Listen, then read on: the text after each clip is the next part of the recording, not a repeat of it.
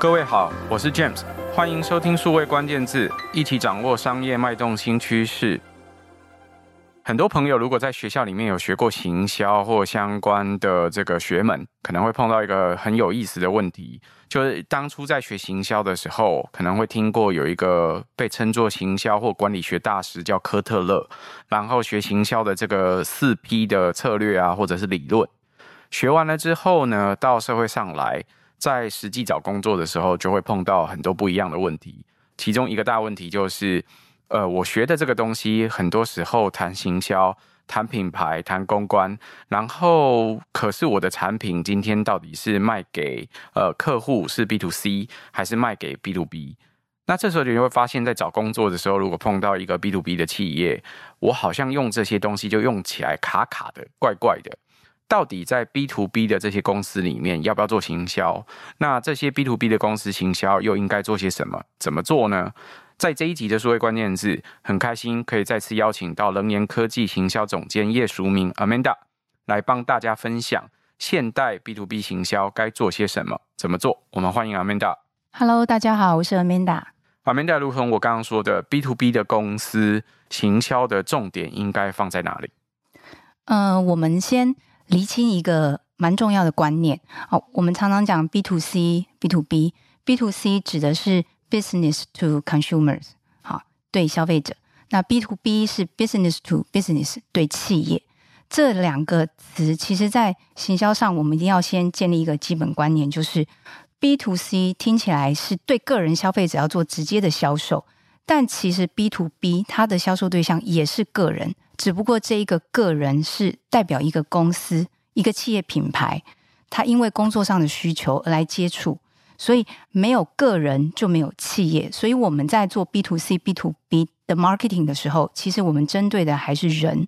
那我之前在呃数位时代的专栏文章里曾经讨论过这个问题，就是以人为本的行销策略，这个观念其实是蛮基本的。那当我们面对的沟通对象，不管他是呃什么样的国家或是年龄性别，当他是因为工作的需求，代表他的公司来找寻一个产品或服务的时候，我们的行销策略要站在如何协助对方解决工作上的问题，或者是为对方的企业创造更多的价值。那这个跟 B to C 的行销是以消费者本身的需求来出发是不一样的。不管这个消费者需求是资讯，还是是娱乐，好，还是他基本生理需求等等，那是都不一样的出发点。那在企业的呃企业行销里面，我们的沟通对象是客户的代表。那这个代表本身，他有时候不一定会是最终决定的人，他也许只是在第一线收集资讯。那也许他是有建议权的人，那也许他是主管本人，那也许他就是企业主本人，啊，不一定。所以其实回到最一开始，刚刚 James 问的就是我们的重点目标，第一，其实是我们要先建立我们的 B to B 销售对象的轮廓。那在行销上，我们常常用专业术语讲 TA，那 TA 就是 Target Audience，啊，我们要建立它的轮廓 Persona。Amanda 一开始提到的时候，告诉你，你不管做的是 B to B 或 B to C 的产业，其实你要面对都是人，所以要以人为本做你的行销。但在考虑这件事的时候很有意思，你刚刚讲到目标的关键字，一个叫 TA，就是我们常见的叫做目标客群。那刚刚你在说的时候，有时候我们沟通的那个人、那个对象，他其实很有可能是在第一线收集资讯的人，也可能他是有建议权的人，甚至他就是那个可以决定的主管或者是企业主。这时候其实牵涉到沟通类型，就是你在沟通的时候，不管你是用网络在沟通啊，用 email 沟通啊，或者是甚至用传统的传真机 face to face 在沟通啦，你沟通的职务或对象是什么，可能都不太一样。所以第一件事情，它还牵涉到这个轮廓，我也要去问了。那这时候我要去建立那个轮廓，我一开始连知道都不知道的时候，我要怎么建立起？还有可以帮我们举一点例子吗？就是呃，我什么时候我碰到的是企业主，什么时候我碰到的是第一线？我在看到这些问题的时候，我应该要怎么去面对它？嗯，这个问题其实是相当有趣。我举一个比较浅显的例子，在 B to B 的这个行销里面，如果我们是用餐饮业。来做个举例，当大家走进一个餐厅的时候，你会在餐厅里面看到很多的设备，包含它可能是点餐用的设备，或者它甚至就是一个点餐机。那你在用餐完之后，你会结账，你会在收银台看到结账的系统，所谓的 POS 机。那甚至有一些像在日本，你会看到拉面店，它会有呃拉面的出票机等等。在餐饮业里面，你会看到各式各样这些终端者啊，end user，他会使用的设备。可是这些设备的呃采购者啊，购买者其实是餐厅或者是餐饮业者。那这些餐饮业者，他购买设备的来源、购买系统来源，其实是来自设备商或者是系统整合商。那这一些中间的设备供应商或是系统整合商，他们所需要用到的软体、硬体，其实是来自更上游的软体公司或硬体公司，或者是系统公司。所以，我们的 B to B 其实是从最上游的这一端。如果我今天是供应某一个部分的零件，或是某一个部分的设备。我其实要对的是下一层的设备商或系统商，而这些设备商才真正在对到市场上去应用这些设备系统的终端业者，那业者才把这一些设备再去放在他的不管是实体的通路或者是他的店面，好去面对他的消费者。所以这是一个大家可以去回推去想象 B to B 行销它到底是怎么去界定它的 TA。好，那回过头来我们讲具体的步骤。我们刚刚讲到就是，如果我们已经清楚知道了我们的 TA，那我们还有哪一些行销的功课要做？第一个其实是我们要先回来了解我们自己本身现在公司的技术产生的产品，或者是提供的服务是基于什么样的价值主张。我们常常会讲价值主张这四个字，因为其实这跟我们公司的一个市场定位还有竞争优势有关系，所以我们要了解。在市场上还有哪一些类似的产品，或者是不一样的产品？我们要做一些竞品分析。那当我们手上有了客户的名单，我们也有了这一些基本的资料之后，我们必须要建立一些行销的机制，甚至是再行销的机制。一方面是我们要维系我们 To B 客户跟我们之间的关系，那一方面跟 B to C 一样，我们也要去延长我们的客户的呃生命周期。和这些方法上。概念上是一样，只不过最前面的重点工作是你一定要清楚了解你 To B 的 TA 是谁，你必须设定清楚，然后以对方的公司利益或是企业利益为前提。同时，更难的一点是，如果你还可以兼顾到这一个人他本身在组织里面的角色，他被赋予的一些职能，他的所谓的个人工作利益，那我觉得这个沟通会更有效。每一个人在市场上，事实上，我们每一天生活食衣住行娱乐，我们最常做的都是终端的消费者，就是个人的消费者。无论你买某个品牌的洗发精啦，或者是买某个品牌的食品啦，你最后无非是要解决某个需求。譬如说，我需要呃清洁身体，我需要穿衣服，我需要吃饱饭等等。那当你在做这个终端消费者的时候，你是一个个人。刚刚。Amanda 帮我们展开的时候，以人为本，他告诉你 B to B、B to C 都是面对个人，没错。可是事实上，很多 B to B 的工作，它其实是好几层的不一样的 B to B to C 或 B to B to B to C 等等。所以刚刚餐饮业的那个例子讲的是点餐机，点餐机最后面对的也许是个人，可是买点餐机的这个公司，它很有可能就是一个餐饮业。那不管它是连锁品牌店，或者是它是独立店，都有可能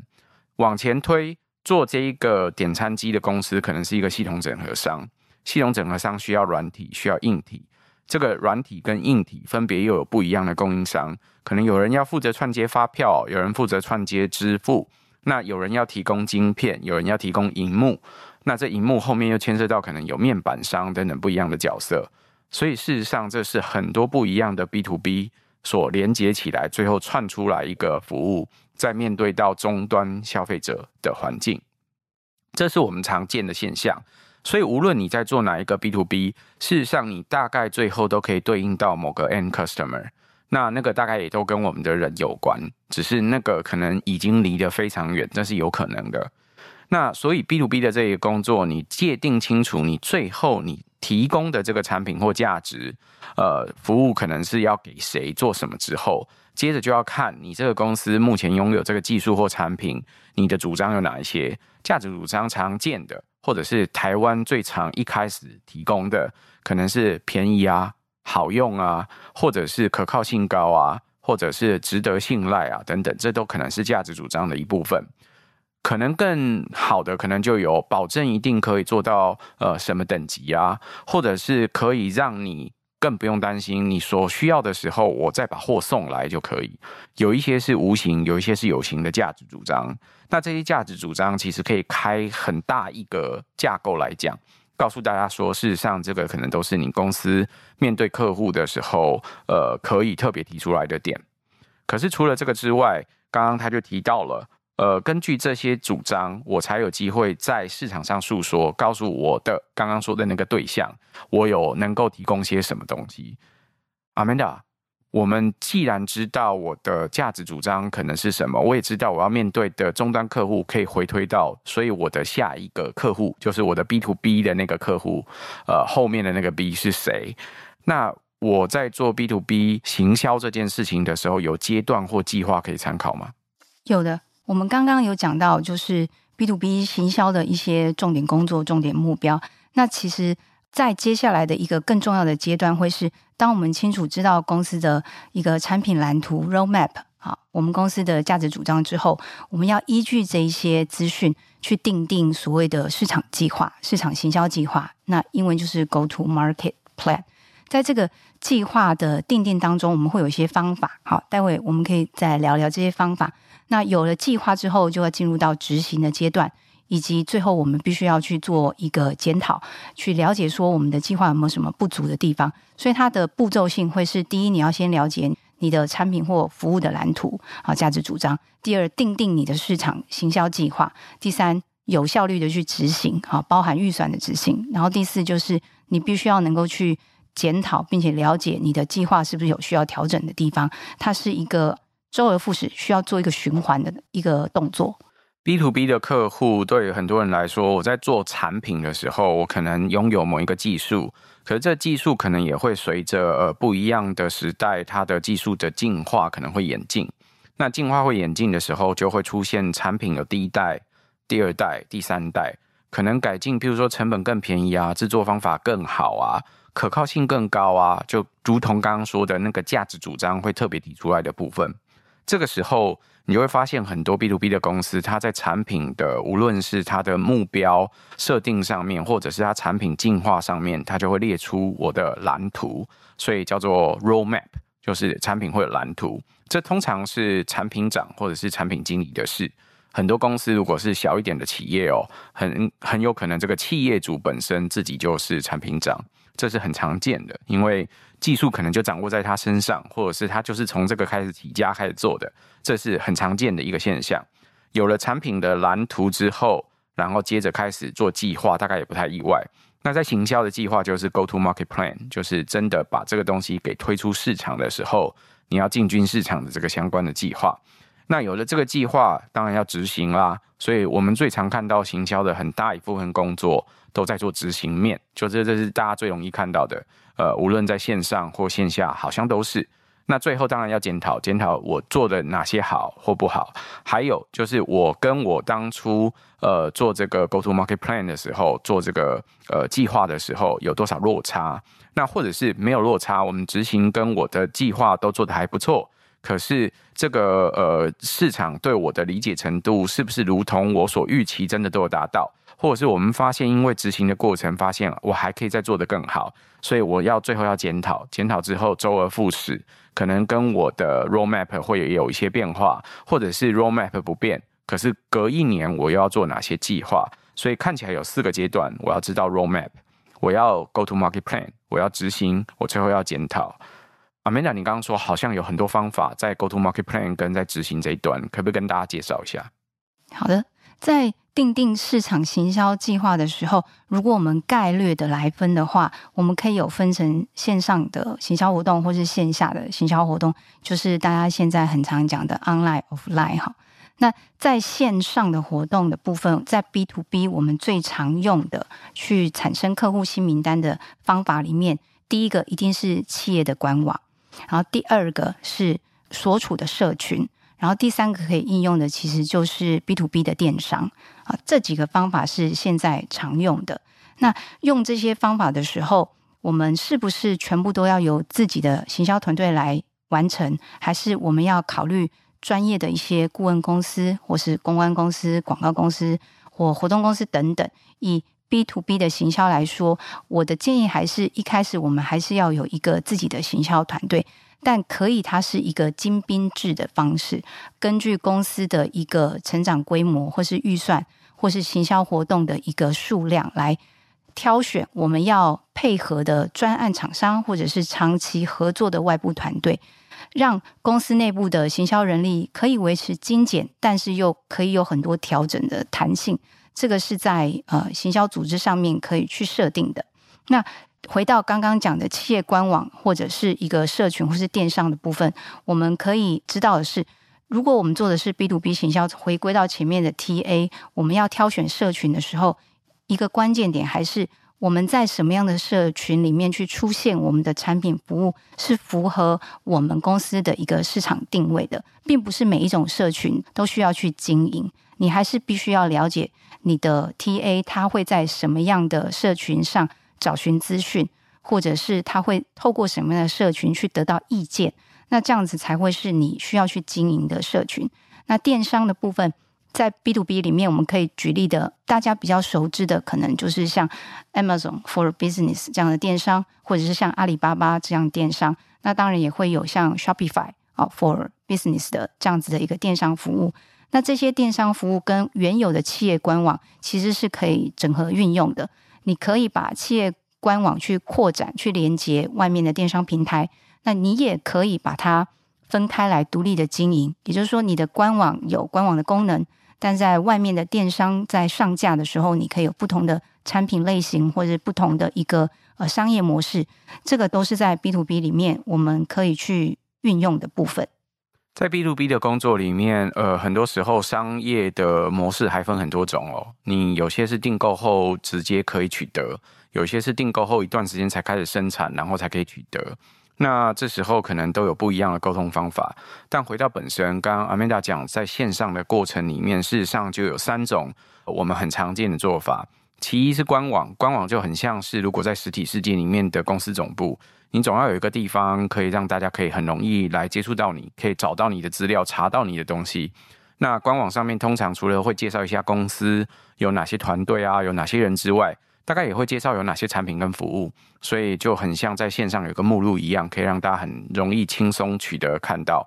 那除了目录之外，有时候可能可以直接下单。那如果要直接下单，可能就还牵涉到你可能要做电商。那电商大家常见的在。不一样的国家可能有不一样流行的平台，像刚提到的阿里巴巴、Amazon，或者是提到的这个 Shopify，他们其实不止都做有 B to C 的部分的，一般大家最常看到的电商平台，也有 B to B 的电商平台。这时候很有可能是小额就可以直接批货的部分，就有可能在上面可以进行。这些一开始大家想起来很困难，但大家不妨把它想象成是国际性的批发市场。就是这些批发市场或者是批发集散地都有很多的商家可以直接在上面提供货物，而且订购之后一确认就可以取货，所以这是电商的做法。社群除了比较像是在维持让大家可以接触到你，或者是可以知道你之外，另外一件事就像是电话。Email 或者是传真一样，呃，如果过去我们做商务的其中一种方法就是电话、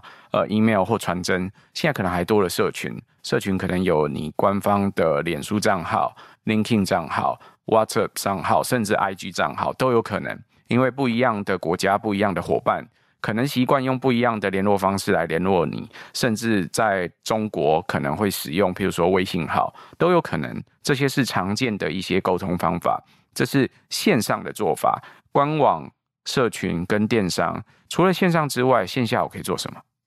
线下的实体活动，大家可能会比较熟悉一点啊。举例来说，在 B to B 里面，我们最常见的就是参展，参加各式各样的国际展览，或者是呃当地的本地的展览，这是一种方式。那另外就是。企业可以自己举办一些行销活动，那这些行销活动可能比较常见的，像研讨会，好一些技术跟应用趋势的研讨会，那也有可能是一个论坛，或是对谈讲座，那也有可能更大型一点的，像年会，好，国际型的年会等等，这这些形式其实也都有。那另外还有一种 B to B 常见的、更偏向业务性质的活动，就是所谓的 Roadshow，中文可能叫做路演吧。啊，那 Roadshow 也是一个蛮常见的，搭配着产品的一个 demo 展示的方式的一个实体活动，可以接触到呃真正的 end user。那另外还有一些比较偏向是呃市场的形象或知名度建立的一些国际型会议。或者是一些呃，我们叫做 table conference，就是又有一个展示摊位，然后又有一个演讲这样子的一个形式。这个也是在 B to B 的呃行销里面会走的线下活动常见的几种方式。所以呃，线上活动我们知道可能是官网、社群或电商。常见线下的时候就是参展，或者是办各式各样不一样的活动了。刚刚 Amanda 提到的参展之外，可能你还可以办研讨会、办 seminar。或者是办路演，或者是办 forum，甚至办年会都可以。无论你是做国内或国际的，呃，可以帮我们提一下参展、研讨会或者是路演这些设定上，活动看起来有大有小，时间有长有短，然后人数可能有多有少，它有什么我们可以特别注意，或是应该要知道的规格或细节吗？其实我们在挑选要参加什么展览，或者是要不要举办研讨会的时候，我们第一个会针对我们产品上市的时间来考量。假设说我们产品上市的时间点上的确是有适合的展览，而且这些展览的确也是我们的 TA 会去关注的，那我们当然会优先把展览排定到我们的行销计划里。那如果刚好产品上市的时间没有适当的展览，或者是像现在过去两年。可能有一些展览是被取消或是延期的，那我们可能要考虑转换形式，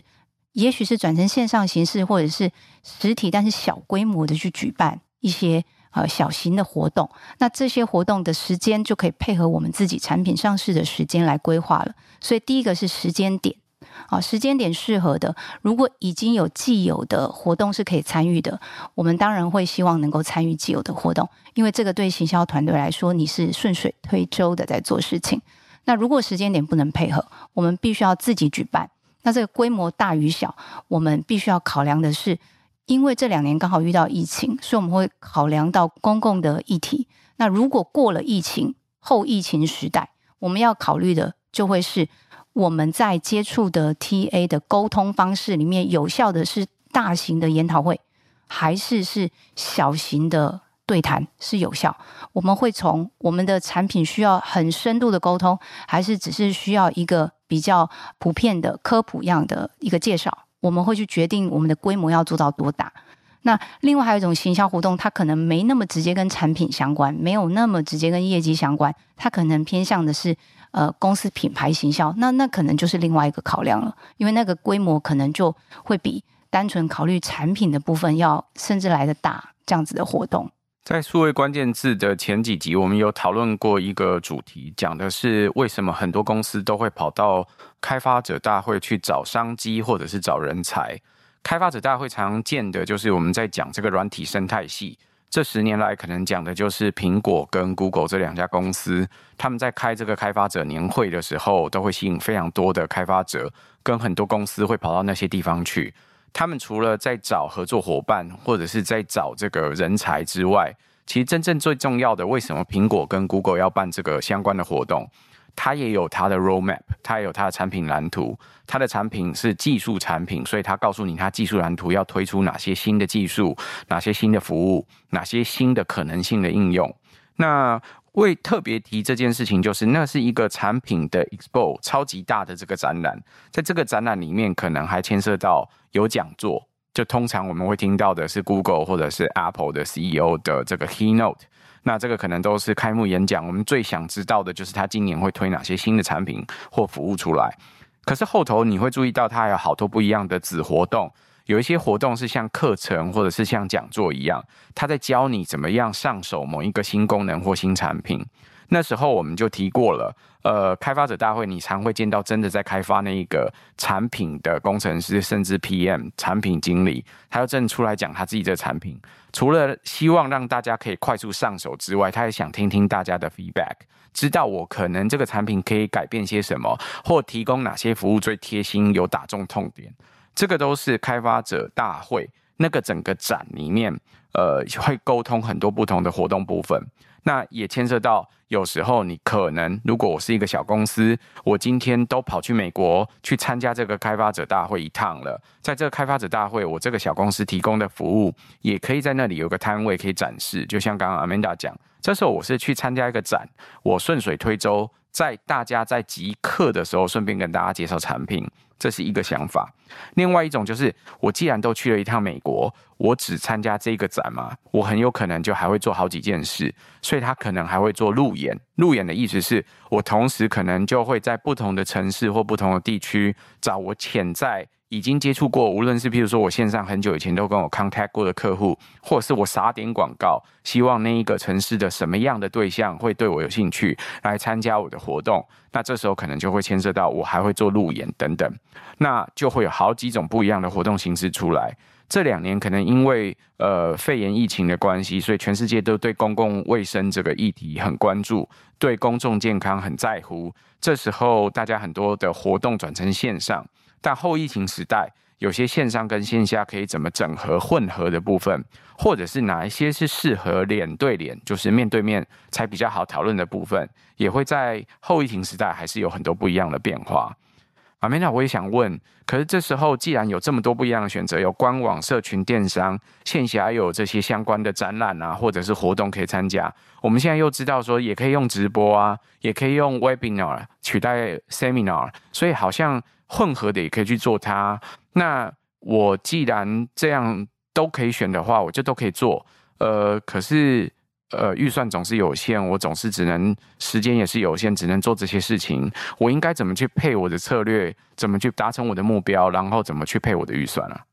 这个问题其实呃，说简单简单，但说难也蛮难，因为其实策略这两个字有点抽象。对很多在行销领域的朋友来说，执行行销计划可能是比较容易上手的部分，但是去拟定行销策略这件事情，的确是需要相当多的一个专业的知识跟经验的累积。那我觉得今天我们可能在时间有限，我们讲一些比较算是容易懂的方法哦。第一个方法其实是每一个行销的人应该要先了解的是，B to B 行销的策略其实是来自企业的商业策略，也就是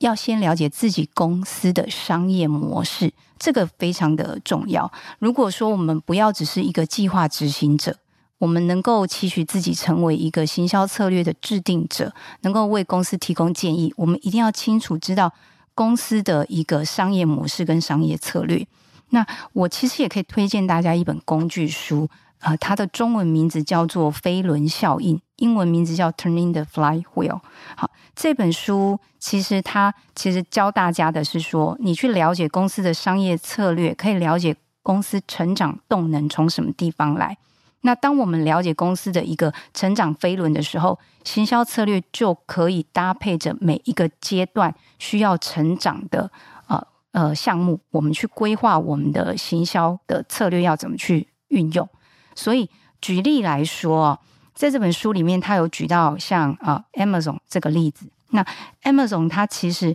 一开始它的核心理念就是它要为更多的客户创造更多的价值。那它的飞轮其实，呃，它第一步其实是它决定要先降低更多的商品售价，用这一个点去驱动它下一个飞轮的呃一个环节，叫做增加客流量，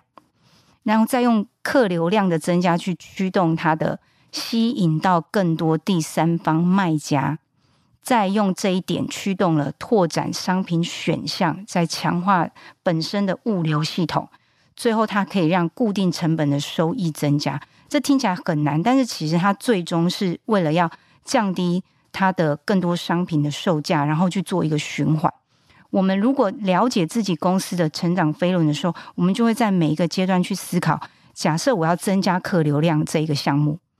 增加客流量，我要做哪一些事情？我可以导流，我可以导客，我可以导单。那就回到上面我们讲的，我需要用线上的活动做这件事，还是线下的活动？还是我要混合着做？这个时候我的策略就会因应这一点，所谓的增加客流量这件事情变成我行销目标，那我就会去定定我要选择线上还是线下的活动，还是整合起来去做，去达成我的行销目标。那这本书里面另外还有一个例子，其实是大家都知道的呃一个品牌，就是 Intel。那 Intel 的飞轮在这本书里面它也有解释，第一个是我们要先设计出客户想要的晶片，好，先设计客户想要的产品。用这一点去驱动，在竞争对手还没有赶上你，能够提供同样的产品之前，你可以做高价的定价去贩售。于是你可以有规模经济，然后去驱动你的单位成本会降低。在下一步，你就可以在同业以低价竞争或削价竞争的状态下，你还是可以保持公司的获利。那这个时候，你就可以转动到下一个阶层，是你的利润可以投在新一代产品的开发，保持你的领先。于是你可以继续有有能力、有成本去设计客户想要的产品、客户想要的晶片。所以，即使 Intel 曾经在一九八零年代中期遇到一个呃商业模式要转变的一个大的阶段，他们还是用同样的飞轮，让自己从纯粹的做记记忆体转到了呃处理器的市场，很成功的让自己在在启动了下一个十年的获利模式。那这些东西可能对行销人来说，一开始看可能会觉得有一点难。可是，我们如果可以花一些时间去跟公司里的主管或是老板去请教他们，我们公司的商业模式是什么？我们公司的商业策略是什么？试着去了解公司获利的来源，再把行销的策略跟计划搭配着这些公司的呃商业思考。我觉得这个在。不管是个人成长上，或者是对于行销能够给公司带来的价值上，我觉得都会有很大的帮助。在做 B to B 的时候，很多时候我们要学这些东西，看起来好像听问策略这件事情很难，因为这个要么听起来好像就是哦，我要很资深我才能做吗？或者是我要够高我才能做吗？可是呃，大家比较容易看到也许是执行的部分。很多新入行的朋友一开始可能也是协助执行的部分。然后，或者是甚至自己认为自己是小螺丝钉哦，但是别忘记了，你在做每一个工作的时候，你都得问 why，问为什么，因为你在做的那每一个工作，绝对不是为做活动而做活动，为执行某一个行销，为投广告而投广告，它一定有背后的逻辑或原理。如果你花一些时间试图去了解那背后的逻辑跟原理，你才有机会在 go to market plan 之前，你在那个策略上可以给出更好的一个思考跟想象。有时候看别人做商业模式听起来很简单，亚马逊、Intel 都是很成功的品牌，而且都有做 B to B、B to C 的服务。我们多半看到它的时候是 B to C 的那一段，但是他们 B to B 怎么去做，怎么一路做到这个逻辑？刚刚说用飞轮效应可以作为一个很好的逻辑的思索，可是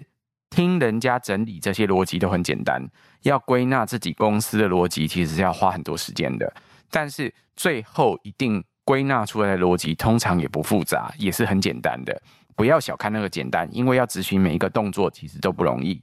刚刚讲到亚马逊的飞轮里面，他提到要降低商品售价，才能驱动更多客户跑进来。那跑更多客户进来之后，我有了更多消费者，我理论上就会吸引更多的卖家进来。吸引更多卖家进来，就可以进一步强化我有更多的商品数量，我也可以有更便宜的商品的各种竞价模式都会出来。那这时候我要做什么？我可能要强化我的物流。所以一件事一件事来，听起来就蛮合理的。可是你知道吗？当初要顺出这个逻辑来，一定得花很多时间。我们是看到结果，所以有时候用结果论的时候看好像很简单，可是思索自己公司的这个策略的时候，得花蛮多功夫的。所以，从亚马逊的例子，或从 Amanda 刚刚的例子，都提醒你，其实你得去问问，去思索你们公司策略是什么，才进一步下行销的这相关的策略。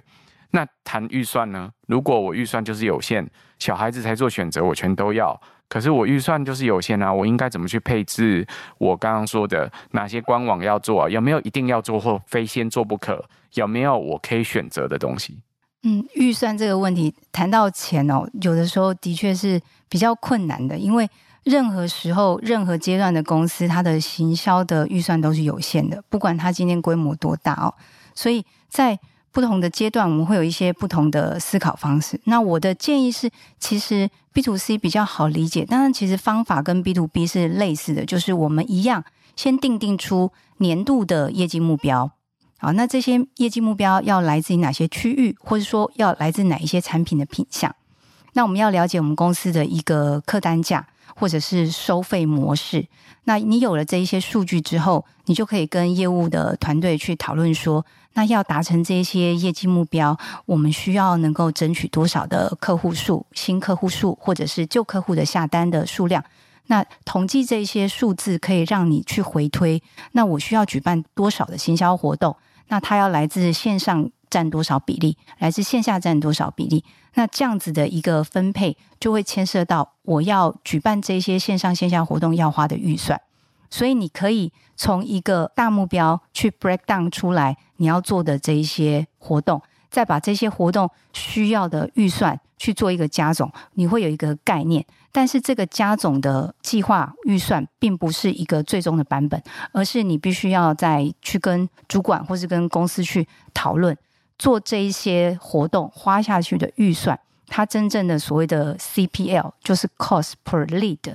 啊，或者是说大家常常会去讨论一些所谓的 CP 值这件事情，它概念是一样的，就是你的投报率嘛，投资报酬率到底会是多少？那来来回回的讨论之后，就会达成一个共识是：好，我们今年公司的业绩目标是这样。那我们今年公司能够投入在行销的一个预算是这样，所以换算起来，我们可能可以产生多少的一个业绩？那如果有不足的地方，我们要透过什么样非行销的方式，或者是说不用花到行销广告费的方式去达成？这个也会有其他的运用，比如说我们前面讲的，你也许可以有一些预算是透过呃社群或是电商，那可能大幅度的它就会减少一些线下活动的成本。好，这是一个也可以去思考的方向。所以有一个行销总预算，在评估公司今年整体的预算之后，去看一下行销的占比是不是合理。好，那就可以去做一个预算的分配跟制定。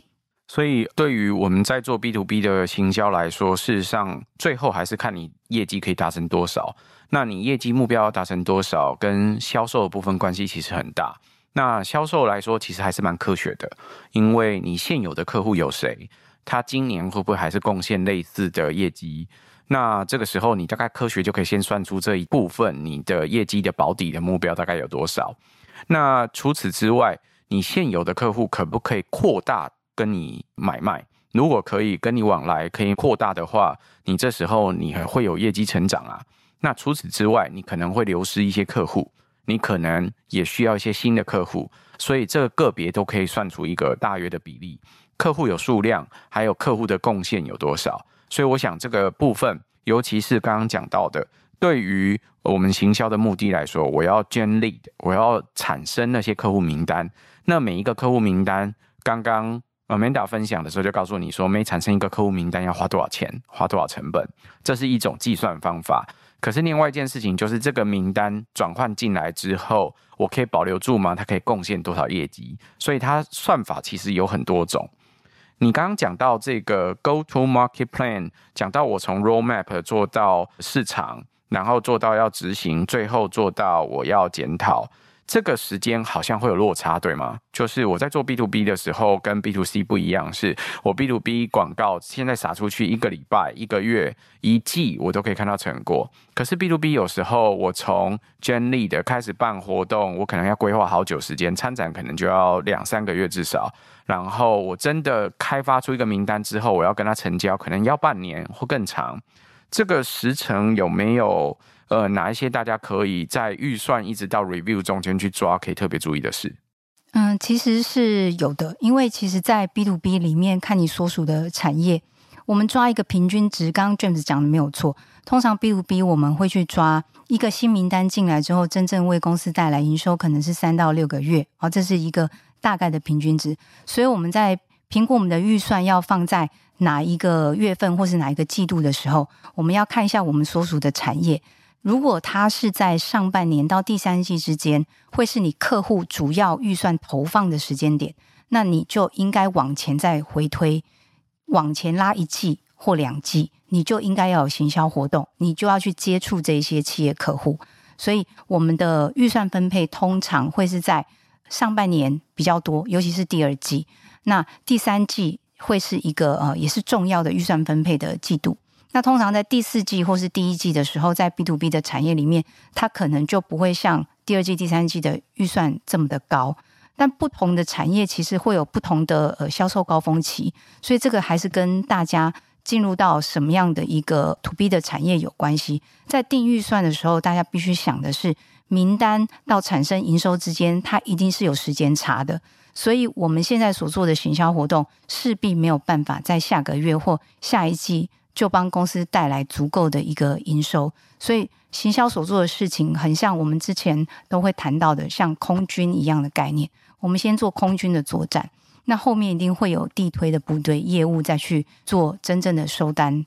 这样子的一个动作。所以我们把行销的计划往前推，然后我们把名单的收割期也能够往后看。那这样子你就知道你的行销预算要挪放在哪一个季度了。今天 Amanda 来帮我们解释 B to B 也是要做行销的哦。从一开始讲到我们在做 B to B 的时候，其实最终都要看到那个 end customer 回推你在做 B to B 可能是哪一层的 B。那这时候你知道你的目标对象，你想要做那些目标对象就会很清晰了。知道这个目标对象之后呢，在阶段上面可能分至少四个，就是你要知道一下你公司的产品或服务的蓝图是什么，你要有一个进入市场的策略或者是一个计划。然后你最后要来执行这个策略或计划，然后最后我们当然要检讨这个相关的计划。